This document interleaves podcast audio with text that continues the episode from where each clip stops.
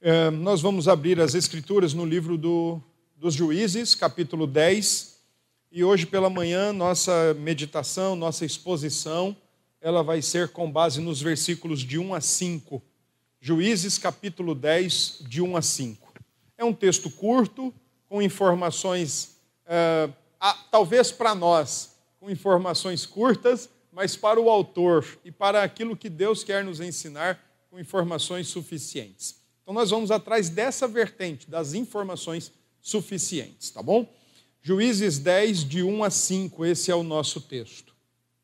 Depois de Abimeleque, se levantou para livrar Israel Tola, filho de Puá, filho de Dodô, homem de Issacar, e habitava em Samir, na região montanhosa de Efraim julgou a Israel 23 anos e morreu e foi sepultado em Samir.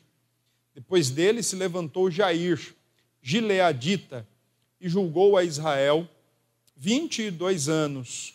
Tinha este 30 filhos que cavalgavam 30 jumentos e tinham 30 cidades, a que chamavam Avot Jair, até o dia de hoje, as quais estão na terra de Gileade morreu Jair e foi sepultado em Camon. Até aqui. Amém. Que Deus, então, em Cristo nos abençoe. O diácono Valdeci, coloca aqui na mesa, que depois da mensagem nós vamos aplicar, fazer, celebrar o batismo, então, para você não ficar aí segurando. Coloca aqui na mesa, que fica tranquilo. Vamos orar, meus irmãos. Vamos agradecer a Deus por esta palavra e então vamos para a nossa exposição. Obrigado, nosso Deus, oramos em nome de Jesus e nós damos graças ao Senhor pelo texto que acabamos de ler. Pedimos que o Senhor nos ajude na sua compreensão, pedimos que o Senhor ensine o nosso coração e, ao mesmo tempo, rogamos que aplique em nós a tua palavra. Assim oramos, oramos em nome de Cristo Jesus. Amém. É, irmãos, nós crentes em Cristo, nós temos um grande desafio. E esse grande desafio é exatamente estabilizar o nosso coração num mundo totalmente, aos nossos olhos, instável. Porém, não instável aos olhos de Deus. Estabilizar o nosso coração neste cenário extremamente, como diz a teologia, uh, extremamente tenso. Não por conta dos, dos acontecimentos apenas, mas um cenário tenso por conta daquilo que nós conhecemos entre o já e o ainda não. O Senhor Jesus veio, ele se encarnou, ele viveu na Palestina do primeiro século, ele viveu como qualquer um de nós, ele cresceu, ele se desenvolveu, ele foi batizado no Rio Jordão, ele teve o seu ministério desempenhado ao longo de três anos, ele foi preso, ele foi massacrado, ele foi crucificado, morreu, ressuscitou depois de três dias, depois de 40, 50 dias ele subiu aos céus. Com sua primeira vinda, o Senhor, então, ele. Obrigado. Iniciou o reino. Não. Com a sua primeira vinda, ele iniciou a implantação do seu reino. No entanto, ele não consumou a implantação do seu reino. Esta consumação se dará por ocasião da sua segunda vinda ou da sua volta. E até lá, nós estamos vivendo período que é conhecido como já e o ainda não. Nós estamos num mundo instável, que a gente olha para os lados, olha ao nosso redor, e eu assumo isso com vocês, que se fôssemos viver a partir do que vemos e a partir do que ouvimos, há muito já teríamos entrado em parafusos. Há muito.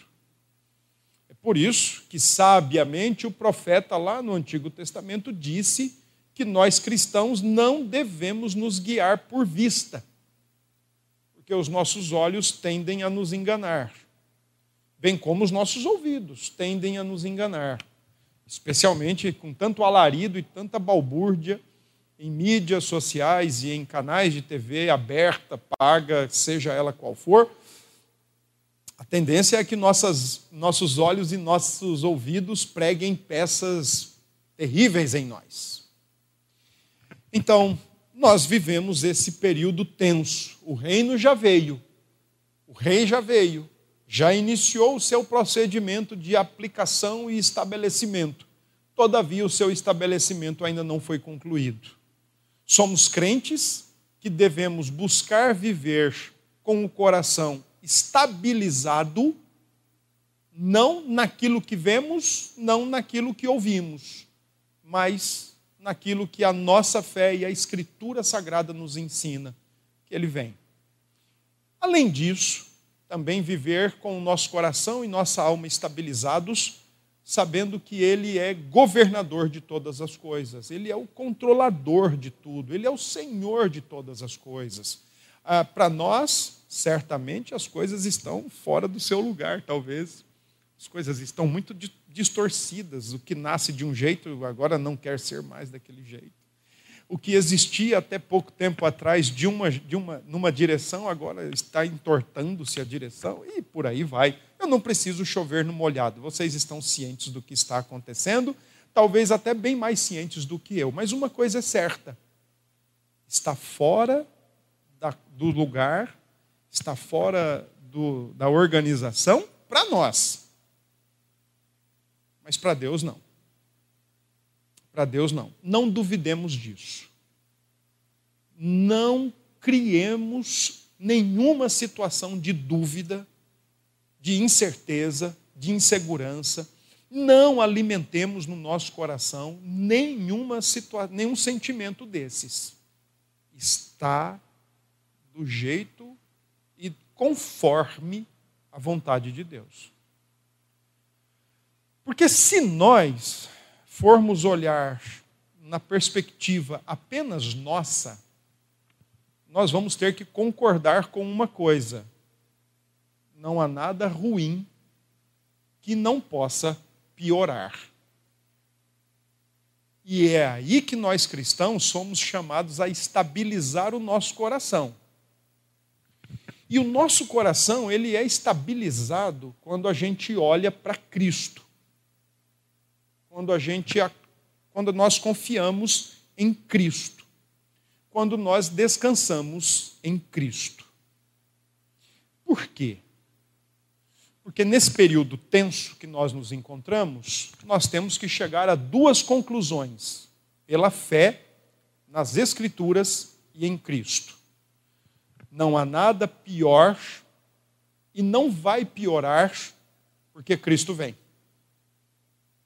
Cristo vem. Então não vai piorar a ponto de nós ficarmos desesperançados, entregues a um lamaçal e um lodo de pessimismo que só as piores coisas virão. Quando Cristo vier, acaba de piorar ou termina o pioramento das coisas. Mas é também conectado à volta de Cristo que nós não podemos nutrir nenhum sentimento otimista demais. As coisas não vão melhorar se Cristo não voltar. O que eu estou colocando para os irmãos é a maneira mais segura e sábia de nós estabilizarmos o nosso coração. Nosso coração não é estabilizado por governantes, nosso coração não pode e não deve ser estabilizado por economia, por saúde, por educação, por justiça, por consciência negra, por consciência minoritária, por consciência majoritária. O nosso coração ele se estabiliza única e exclusivamente em Cristo, Senhor da história.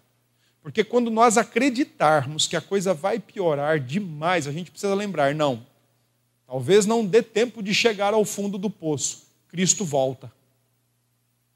Mas também, quando nós quisermos nos enganar demais, quando nós quisermos nos sabotar demais, ah, agora vai melhorar, agora vai melhorar demais, agora vai melhorar muito. Não, não vai melhorar se Cristo não voltar. Porque quem traz o verdadeiro melhoramento Cristo, quando implanta o seu reino. Porque pretensos reis, oferecendo melhorias, têm de sobra. Como também pretensos reis ou pretensos líderes, respirando e exalando pioras, têm de sobra. É sobre isso que o texto de Juízes versa. Curiosamente, é um texto curto, com pouquíssimas informações, mas o autor de Juízes, ele quer exatamente marcar um contraste e mais ou menos marcar o fim de uma era e o início de outra era.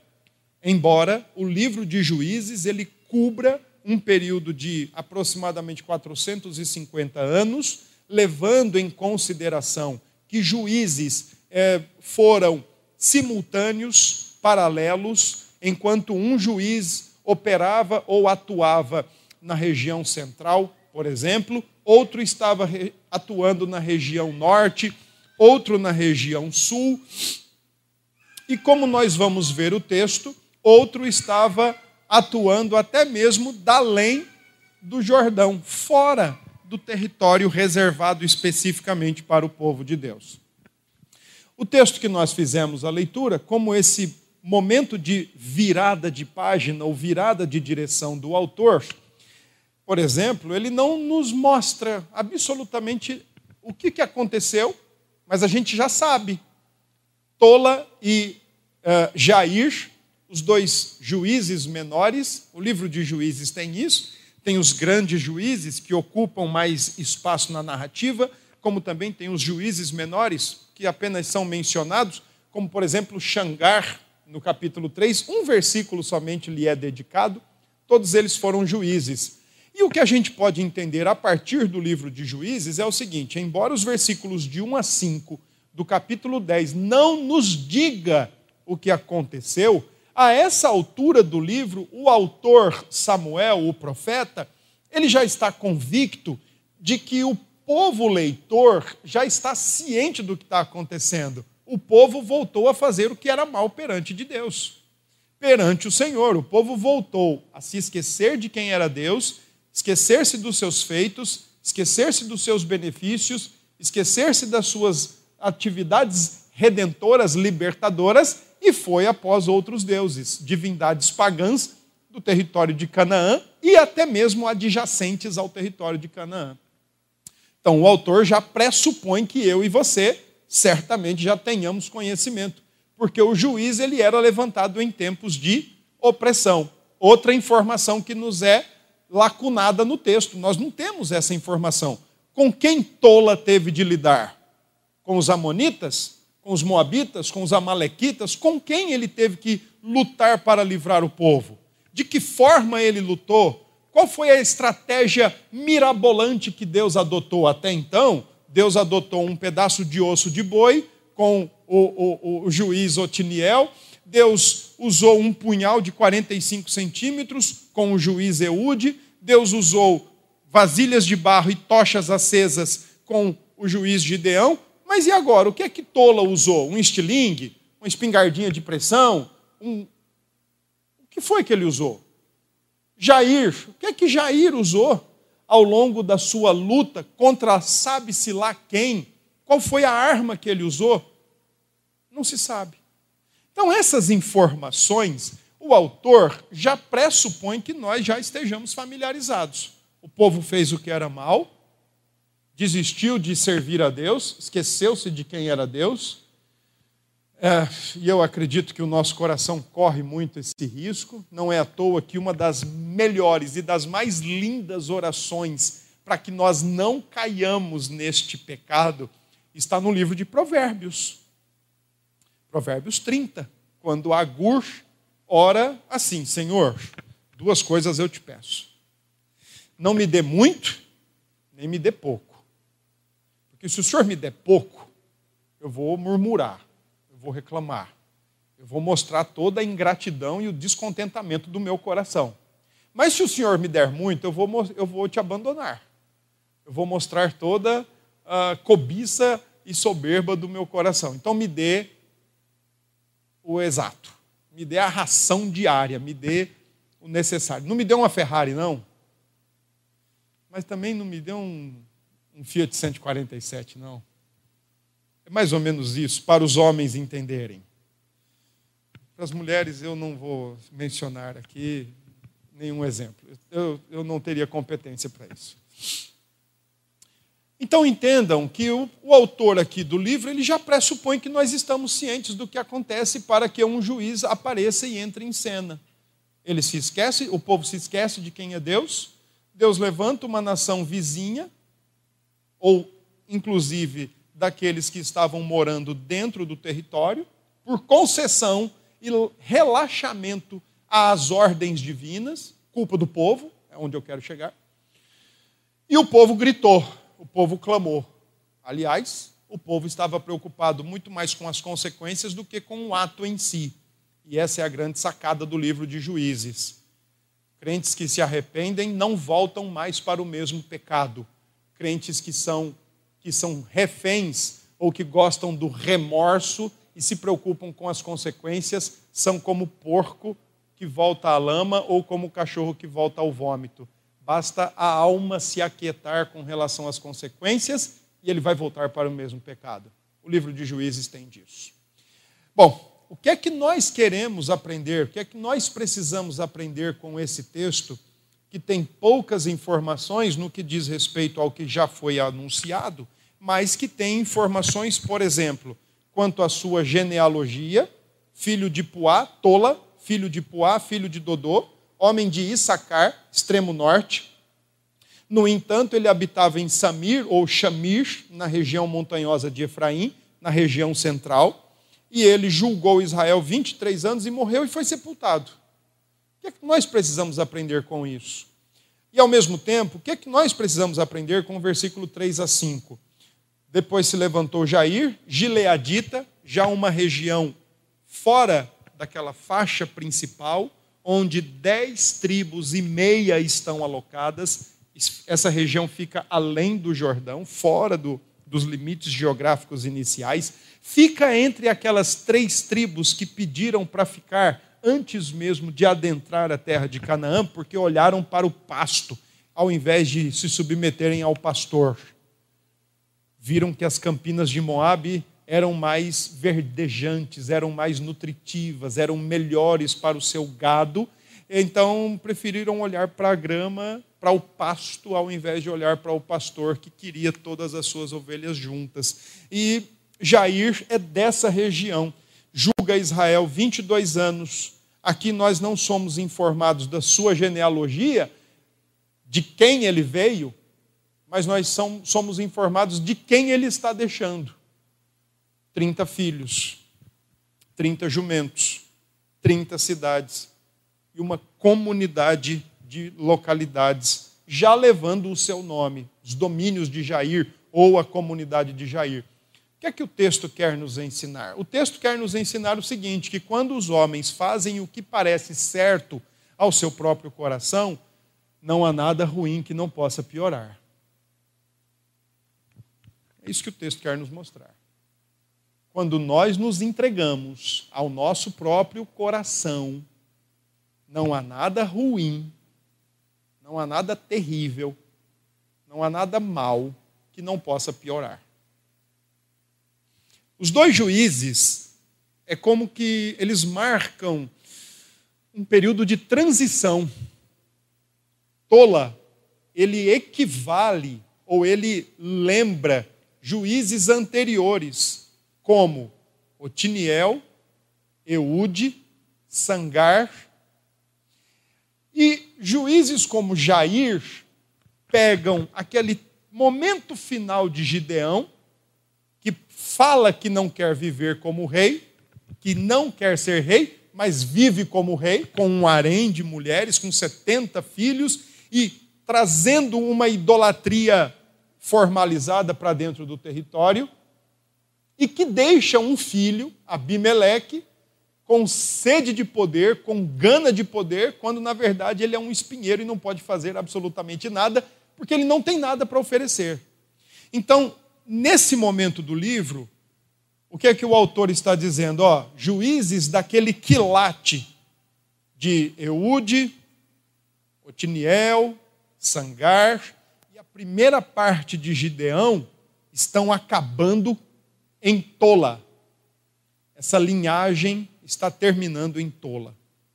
Mas aquela linhagem do período final de Gideão, de Abimeleque, que foi terrível, está ganhando corpo e ganhando volume com Jair e vai se avolumar, porque não há nada ruim que não possa ficar pior quando cada um faz o que quer, do seu jeito, do seu modo e do seu tempo. Vai piorar com Jefté, capítulo 11, e vai chegar ao ápice com Sansão, capítulos 13 a 16. É isso que o autor quer nos ensinar. Quanto a Tola, o juiz, que atuou na região de Efraim, o destaque da sua genealogia e o destaque do seu sepultamento e o tempo em que ele reinou, não há a menor necessidade de nós escavacarmos aqui, usando o nosso português do cotidiano, não há nenhuma necessidade de escavacarmos. As respostas são essas. O conteúdo é esse. Porém, há necessidade de nós entendermos os versículos 3, 4, principalmente. Quando o autor diz que o gileadita se levantou e julgou Israel 22 anos. Percebam a descrição que ele dá no versículo 4. Tinha este 30 filhos que cavalgavam 30 jumentos e tinham 30 cidades. Irmãos, não há nenhum segredo não há nenhum mistério, não há nenhuma alegoria no número 30. Não há. Tá bem? Não precisa você sair daqui de, dessa manhã pensando no número 30. Nossa, daqui, do, daqui duas semanas chega 30 de novembro, então deve acontecer 30 coisas. Não, não faça isso. Teve 30 filhos, como ele poderia ter 29 ou 31. Não, não se preocupe com os números aqui mas se preocupem com as questões que estão envolvidas. Primeiro, lembram que Gideão, vocês que têm acompanhado a série de juízes, vocês vão se lembrar que quando o povo de Deus disse assim: Gideão, queremos que você reine sobre nós. Gideão disse: Eu não. Não. Longe de mim. Que Deus seja rei sobre vocês. Uma modéstia invejável. Mas quando Gideão sai desse encontro com o povo, a primeira atitude que ele faz é montar um harém com 70 mulheres, consequentemente 70 filhos, com concubinas e, consequentemente, com Abimeleque, que tem nome de rei, mas não serve para ser rei. Em outras palavras, o que Gideão fez foi, verbalmente, negar um convite para ser rei, mas na prática ele quis viver como se fosse rei. Afinal de contas, ele faz um éfode, um material que era para o sumo sacerdote usar, ele faz de ouro e coloca num determinado lugar para que as pessoas tenham que ir até lá. E aonde é que ele está? Onde está Gideão? Em seguida vem Abimeleque, que também quer ser rei a todo custo, afinal o nome dele é nome de rei. Meu pai é rei. E ele quer porque quer ser rei. E ele está a ponto de qualquer coisa, a ponto de qualquer situação para ser rei naquele território. Ele quer porque quer. Ele colocou na cabeça, talvez como o Pink e o cérebro. O que é que nós vamos fazer quarta-feira? Conquistar o mundo. Talvez ele acordou um belo dia e falou: Abimeleque, meu pai é rei, eu quero ser rei. E ele estava disposto a qualquer coisa para isso. Tanto é que o texto nos mostra que ele queimou cidades, matou pessoas, lugar importante, Siquém, para alcançar o seu objetivo porque o que mais lhe importava era ser rei. E agora nós estamos diante de um juiz que foi mordido pelo bichinho do quero ser rei. Jair. Jair foi mordido pelo bichinho do quero ser rei. Quero ser presidente, quero ser ditador, quero ser tirano. Por que afirmar isso? Primeiro, quando o autor destaca o tanto de filhos que esse homem tem, já é para destacar que este está indo na mesma linha de raciocínio, comportamento e quebra da lei de Deus que Gideão e Abimeleque estão compondo aqui um, uma linha de atuação, mordidos pelo mesmo bichinho, a gana e a sede de poder e querer, porque querer ser rei. 30 filhos indica que aproximadamente ele também poderia ter tido 30 mulheres. E aí, deixa eu pedir para você abrir tua Bíblia em Deuteronômio 17. Rapidinho, abra lá. Deuteronômio 17. Qual o problema de ter rei em Israel? Nenhum. O problema é que não viria de Gileade. O problema é que ele teria que vir de Judá. E no caso, o juiz Jair, ele era de Gileade. Olha o que diz o capítulo 17 do livro de Deuteronômio. especialmente o versículo 16 e 17. Esses dois versículos são importantes. Deuteronômio 17, 16 e 17. Aqui está os princípios legais divinos para um rei no futuro. Porém, este não multiplicará para si cavalos, nem fará voltar ao, o povo ao Egito para multiplicar cavalos, pois o Senhor vos disse: nunca mais voltarei por este caminho. Por que, que um rei não podia ter muito cavalo? Para não confiar no poderio do seu exército. Lembram do Salmo 20, quando o rei está indo para a batalha e o povo está orando a Deus para conferir vitória ao rei? É naquele capítulo, naquele salmo, perdão, que o povo diz assim: Olha, Senhor, abençoa o nosso rei, leva ele para a guerra, traz ele de volta. E é naquele salmo que é dito: olha, uns confiam em carros, outros em cavalos, mas nós confiamos no Senhor nosso Deus. A confiança do rei nas suas batalhas, nas suas lidas, nas suas labutas, está no Senhor e não na quantidade do seu exército. Versículo 17: Tampouco para si multiplicará mulheres era vetado ao rei ter um harém. Era vetado ao rei ter muitas mulheres, embora as nações circunvizinhas de Israel, todos os reis pagãos, tinham lá os seus respectivos haréns. Todos eles lá tinham suas grandes quantias de mulheres, de concubinas. E o rei de Israel, ele deveria ser diferente. Ele não poderia se equiparar ou se igualar no trato com mulheres da mesma forma que os reis pagãos. Mas a razão não era meramente o não ter, a razão era que o seu coração poderia se desviar. A razão era que o seu coração poderia se afastar do Senhor. E quando você lê o texto de segundo, 1 Reis, capítulo 11, é exatamente essa a razão que faz com que Salomão se torne um rei tolo, um rei insensato, aquele que tinha pedido sabedoria. Ele teve muitas mulheres e elas trouxeram para dentro do seu palácio e para dentro do seu reino o culto às divindades pagãs. O sábio se tornou tolo. Mas olha agora o versículo 17, quando diz: Nem multiplicará muito para si prata ou ouro, porque a riqueza do rei é Deus, não é o quanto ele tem, não é o quanto ele pode ter, materialmente falando.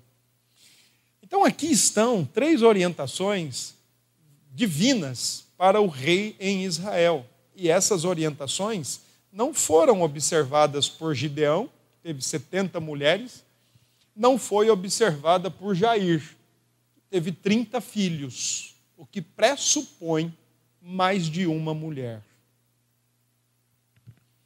Vivia como um rei.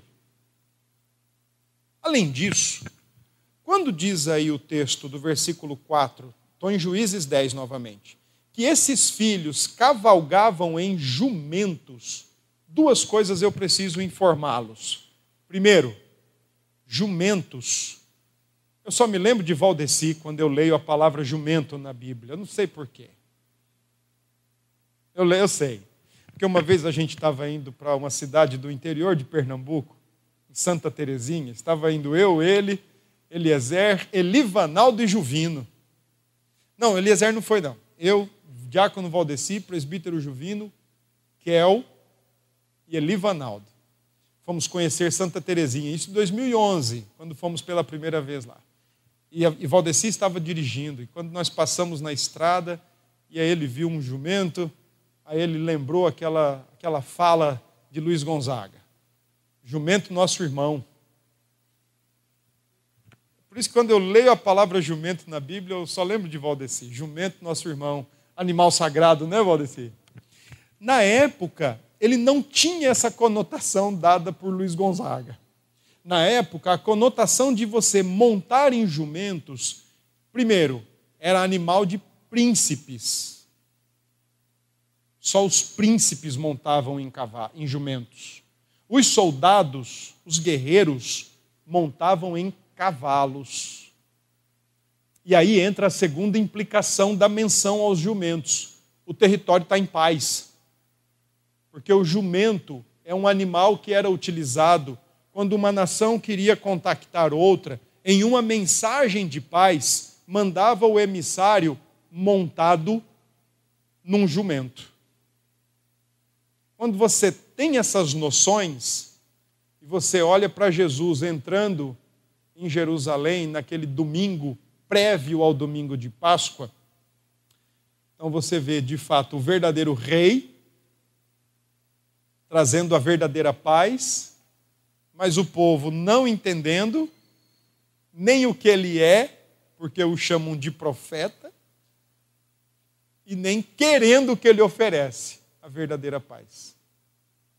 Então o texto aqui está nos levando a entender o seguinte: o bichinho que mordeu Gideão e o bichinho que mordeu Abimeleque também mordeu Jair, porque como o Covid, que nasceu na China e chegou na América do Sul poucos meses depois, esse só atravessou o rio e mordeu Jair no território de Gileade.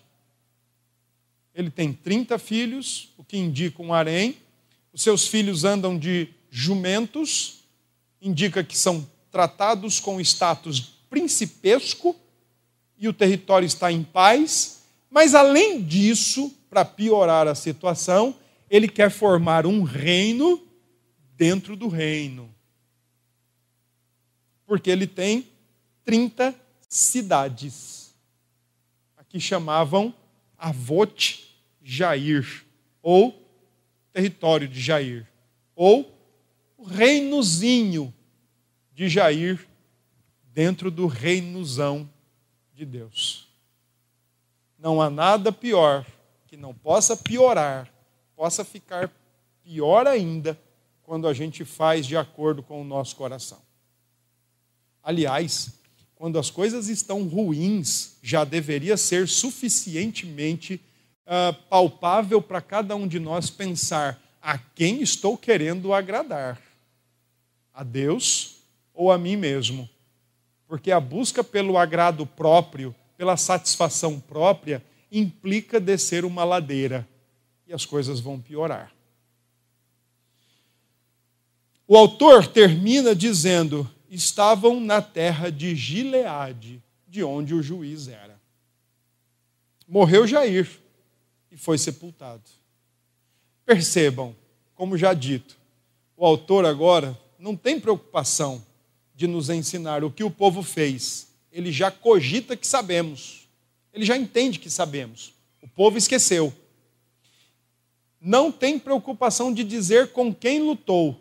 O inimigo agora já não importa se ele está vindo de fora, porque agora ele está se revelando dentro do povo, dentro do território. Não importa quem clamou, como clamou, quando clamou. Um juiz foi levantado. Só que agora, os juízes, diferentemente do que a gente pode pensar, que não eram lá homens de uma moral ética impoluta, afinal de contas eles eram produto do seu tempo, queriam fazer como o povo fazia, o que parece melhor ao seu próprio coração, ou o que parece melhor ao seu próprio umbigo. E às vezes é melhor para nós criarmos o nosso reinozinho. É melhor quando fazemos isso.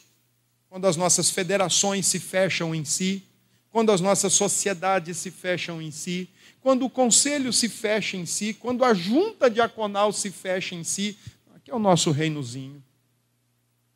Ou quando as igrejas se fecham em si, ou quando crentes dentro de uma igreja se fecham em si. Esse é o nosso grupinho. Nós somos os mais antigos, ou nós somos os mais novos. Esse aqui é o nosso território. Esse aqui é o nosso. O que acontece quando nós fazemos de acordo com o nosso coração e com o nosso umbigo? Não há nada ruim que não possa piorar. Texto mostra exatamente que, na busca por satisfazer os seus próprios olhos e o seu próprio coração, Jair quer criar um reino dentro do reino. E talvez em oposição ao reino de Deus. Porque ele quer do jeito dele. Graças a Deus que o nosso Senhor Jesus Cristo, aquele, o mesmo, ontem, hoje e sempre, quando entrou em Jerusalém, montado num jumento, um jumento cujo qual ainda não tinha sido utilizado para nenhum tipo de carga, especialmente determinado para aquele momento, esse é o nosso rei por excelência. Esse é o nosso rei na condição máxima perfeita. Esse é o nosso verdadeiro rei. E ele veio para trazer paz, paz de verdade, não paz como fruto de remorso. Aquele que depois de algumas horas e alguns dias, com a cabeça e a alma e a consciência latejando, ela se apazigua e a gente volta à lama mas paz verdadeira e duradoura, fruto da comunhão com Deus e do arrependimento dos nossos pecados e do abandono dos mesmos. Paz essa que não tem preço. Ele trouxe. E ele disponibiliza. É crer nele, é confiar nele. É paz para andar nesse mundo caótico. É paz para viver nesse mundo aos nossos olhos, repito e enfatizo, instável, incerto, inseguro, amedrontador, mas é paz para deitar e ó, dormir tranquilo. Se vamos pegar no sono, é Ele quem nos dá. Se vamos acordar, é Ele quem vai nos permitir. Mas até mesmo enquanto dormimos, podemos ter a mesma certeza do salmista: Ele dá o pão. É paz para viver no vale, é paz para viver nos precipícios, é paz para passar e atravessar os cânions da vida, mas é paz. É paz em meio ao campo de batalha, é paz em meio à guerra, é paz em meio a tudo. O mundo pode estar se desmoronando ao nosso redor, mas em Cristo nós temos paz verdadeira, paz de verdade, paz perene, paz sempre. Nós temos isso em Cristo. Uma segunda questão que eu quero lhes chamar a atenção é o seguinte: é que nós que professamos a fé em Cristo, nós que professamos a fé cristã, de confiar no único e suficiente Senhor Jesus, olha, faríamos muito bem se deixássemos de lado todas as ocasiões necessárias e possíveis, se deixássemos de lado o nosso coração. Se deixássemos de lado o nosso umbigo, se deixássemos de lado a nossa maneira de ver a vida e confiássemos nele, e acatássemos a Sua palavra e obedecêssemos a Sua palavra. Como Rei eterno que é, como Rei supremo que é, como Rei sobre tudo e todos que é, não há por que desconfiarmos não há por que ter medo, não há por que nos, nos entregarmos às incertezas e inseguranças da vida. Ele, como rei e seu cetro em sua mão, está dirigindo a história. Isso trouxe tanto conforto para uma igreja que estava vendo seus pares morrer por causa da palavra e do testemunho de Cristo. Me refiro às igrejas da Ásia Menor. Quando João abre o seu livro a carta, perdão, do Apocalipse e diz que ele viu alguém no trono. Isso bastou para as sete igrejas da Ásia Menor entender que estava acontecendo do jeito que estava, porque alguém estava no trono, reinando, governando, dirigindo todas as coisas, e que eles não, não precisavam temer, não precisavam absolutamente ter medo algum. Como a expressão trono soou e soou bem ao coração da igreja primitiva, como deveria soar bem ao nosso coração, como deveria trazer conforto, consolo ao nosso coração como deveria trazer segurança ao nosso coração. Todavia, como também deveria trazer temor, temor santo. Não querer ir contra esse rei. E obediência. Querer andar do jeito desse rei. Lamentavelmente, o livro de Juízes seguirá e nós vamos acompanhar. E nós vamos ver que não há nada ruim que não possa piorar. Então, para que esta máxima no livro de Juízes não seja também máxima na nossa vida,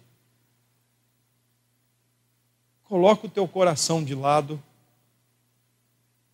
coloca os teus olhos de lado, coloca o teu umbigo de lado e confiemos naquele que está no trono. Nos submetamos àquele que está no trono se é para fazer a vontade de alguém, é melhor fazer a vontade daquele que está no trono. Boa, perfeita e agradável. Dá um tempo com as tuas vontades, dá um tempo com os teus desejos, com os teus deleites. Faça a vontade de Deus, faça a vontade do Rei verdadeiro, Cristo Jesus. A paz que Ele nos dá é paz verdadeira e é paz eterna. Deus nos abençoe.